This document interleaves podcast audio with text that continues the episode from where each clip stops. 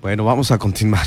Un saludo muy especial a todos ustedes que están en sintonía con nosotros aquí a través de las redes sociales también. Saludos especiales a quienes nos sintonizan por el, Facebook, supuesto también en Twitter. Gracias por estar con nosotros. Tenemos un de frente en Baja California Sur con un compañero también que hace muchos años se dedica al ámbito periodístico y está con nosotros aquí. Esperemos que sí, sí nos, nos responde. Esté en la línea telefónica Guillermo Marín. aquí estoy presente, haciendo presente. Muy bien, la pandemia del COVID-19 mantiene a políticos de diferentes partidos eh, en un sistema que ha sido rebasado para la labor de acercamiento a los electores, que muchos, muchos actores han querido, no han querido acatar ni resolver.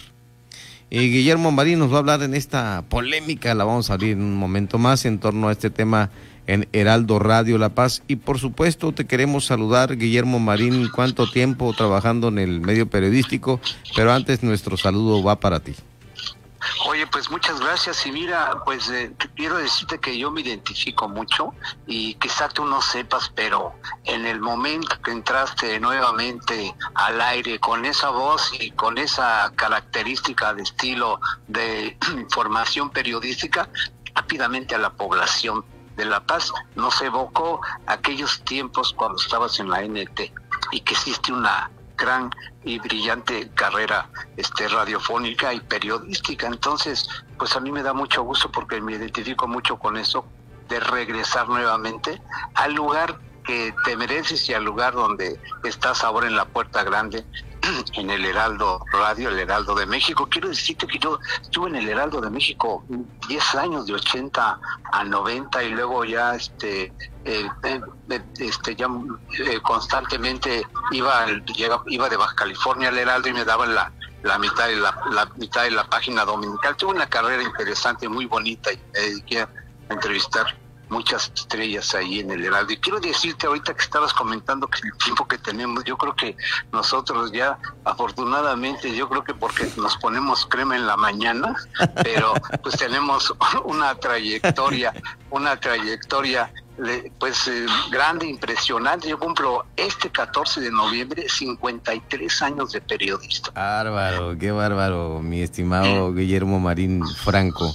Esto que, que, nos dices es una sorpresa, pero de verdad sí sabíamos que tenés mucho tiempo acá y que has entrevistado a grandes personalidades, no solo de la vida política, sino también de la vida artística, eh, musical y sobre todo eh, del ámbito cultural. Pues sí, aquí este, he tenido la suerte de entrevistar eh, y sobre todo a grandes comunicadores y este día pues tengo también la fortuna de integrar uno más a mis grandes eh, lista de, de, periodistas connotados, como tú lo eres, tú, estimado Pedro Gracias, Marín. Importante es destacar este tema para entrar ya en el mismo, si, si te parece, de, de, cómo, cómo no han acatado los eh, políticos, los actores que aspiran a un puesto de elección popular, no resuelven tampoco eh, esto de, de, acercarse a los electores y no hay sana distancia, las aglomeraciones son sin el aforo que se resuelve por parte de la autoridad. Y bueno, hoy precisamente teníamos una entrevista con el secretario de gobierno que, que hizo un llamado precisamente a eso, a respetar los tiempos, uno, y dos, que no se esté exponiendo a la sociedad en este tipo de reuniones anticipadas precisamente con los tiempos y la otra para no afectar la salud de los sudcalifornianos. Pues mira, mira Pedro, es algo, es algo este muy significativo y claro que la pandemia, independientemente de que vino a sorprender no nada más a la nación mexicana, sino a todo el mundo, no la valorizaron en su exacto impacto y valor y ahorita pues estamos con ese tipo de problemas. O sea, no la tomamos, no la tomaron en cuenta los gobiernos desde un principio y pues arrasó y sigue actualmente. En el, en el ámbito político, esta pandemia pues vino a modificar las reglas del juego electoral, convirtiéndose en juez, parte, verdugo, y no van a valer encuestas, mítines, fanatismos, pues ni redentores en las boletas. Esta vez nada va a valer. El COVID arrinconó a la población a un solo objetivo, soñar en regresar a la vieja normalidad no adaptarnos a la nueva normalidad. Y los partidos políticos y los políticos este, quieren aferrarse a esa tradicional este, forma de hacer campaña, pues ya lo vimos, no puede ser posible que el PT, el, el verde ecologista, Morena, hagan mítines a la vieja usanza de la que hacían todos los partidos. Y pues esto trajo consecuencias. Incluso hubo un panista muy connotado que un hijo iba a hacer una boda y también lo multaron con 300 mil pesos. Y los políticos y los partidos siguen aferrados en que en la vieja usanza no quieren adaptarse a, a la una nueva una nueva modalidad que es muy diferente a los eh, tradicionales campañas políticas. Y eso cambia las reglas del juego y se ve luego, luego que no están preparados, no, no utilizan la, tecnología eh, moderna para poder llegar al electorado. Quieren lo tradicional y se aferran y siguen aferrados en todo eso.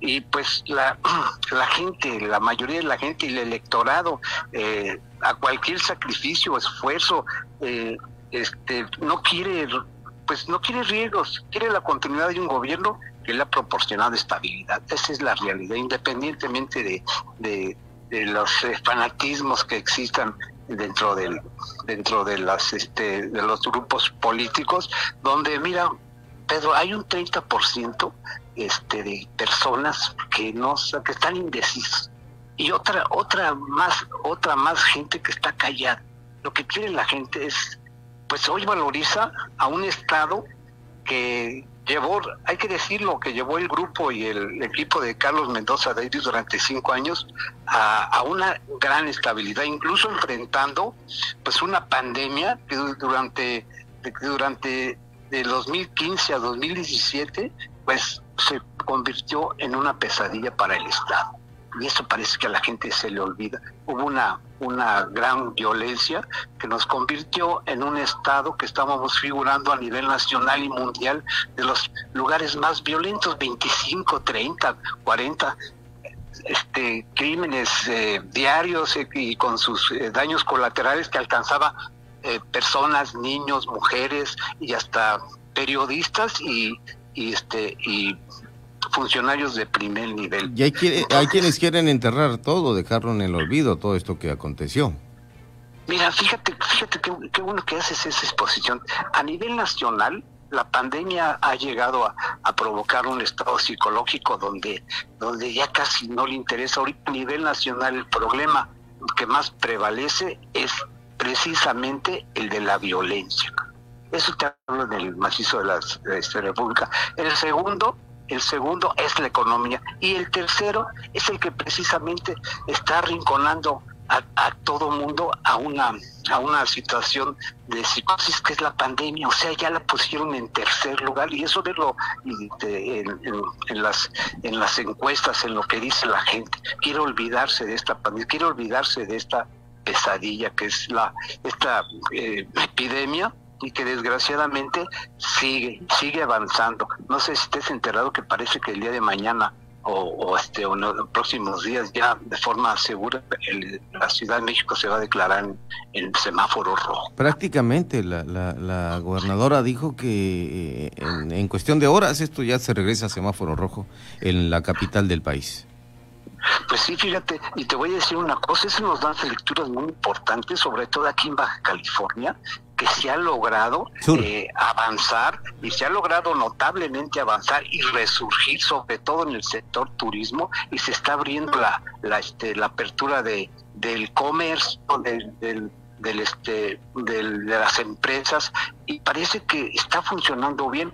Ahora te voy a decir una cosa, sí, eh, está funcionando si sí, se hace responsablemente y creo que eh, los empresarios ya vieron muchos que tuvieron pérdidas, otros la verdad que totales, prácticamente unos desaparecieron, pero quienes lo están haciendo responsablemente saben a lo que se atienen porque la verdad sí está funcionando en muchos, en otros, pues ya prácticamente ya quieren cerrar, pero sí, sí, esto como lo marca la autoridad eh, sanitaria, justamente para cumplir con todos los protocolos, hemos visto que pues Baja California Sur en el ámbito turístico está resurgiendo.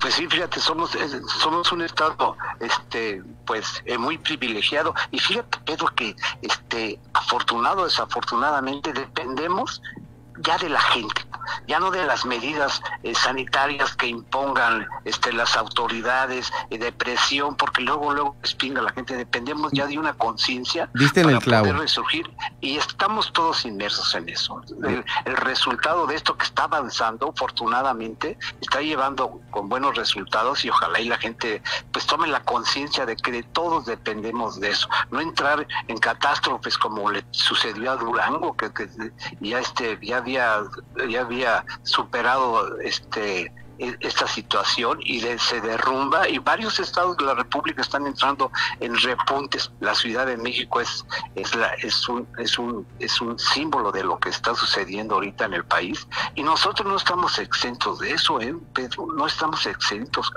de que podamos entrar en un repunte y entrar otra vuelta en restricciones, que es lo que la gente no quiere.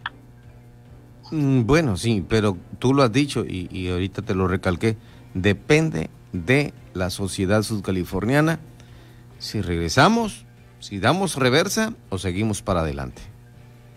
Sí, cierto, y ahorita pues vamos muy bien. Fíjate, estoy viendo que hay un gran desconchama este para fin de año, la ocupación hotelera, sobre todo en Los Cabos y en La Paz, y se extiende al Estado, está, está más del 65%. Eso quiere decir que estamos en los niveles de la República Mexicana, cuando el turismo era el último, el más rezagado en recuperarse, estamos eh, punteando en los primeros lugares en en recuperación turística y además económica y sobre todo de empleo, este, este Pedro. Entonces eso, eso, eso, ese privilegio, esa suerte, ese, ese, ese don que nos ha dado pues Dios al Estado, debemos de valorizarlo y entenderlo que de todos dependemos de eso precisamente. Pues yo te agradezco.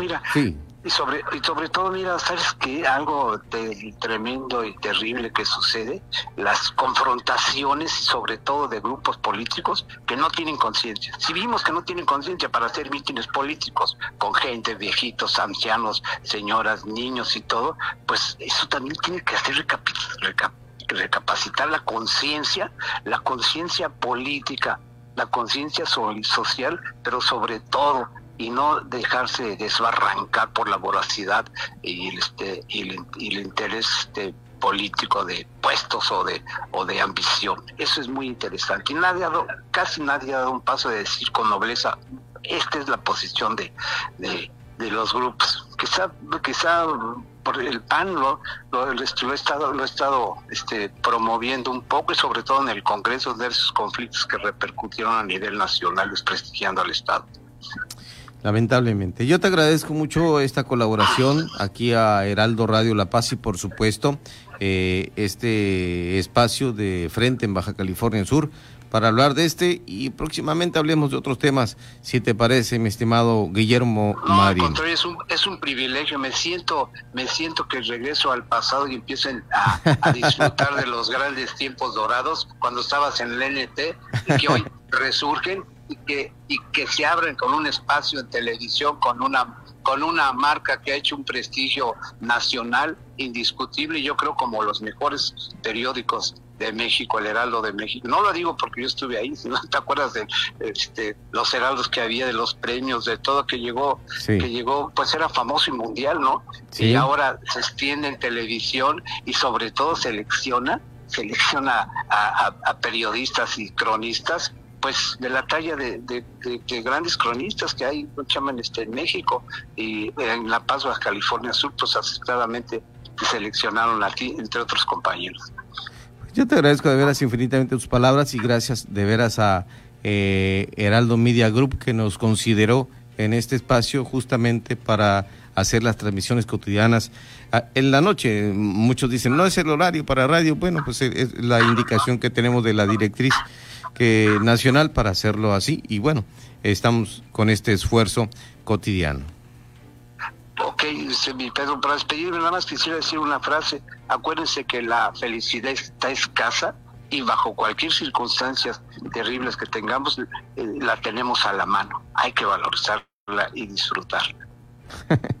Efectivamente. Te mando un abrazo, amigo Guillermo Marín. Gracias, amigo Pedro, colega, y me siento muy halagado por esta invitación que ojalá y la hagamos eh, frecuente. Gracias, Dios te bendiga.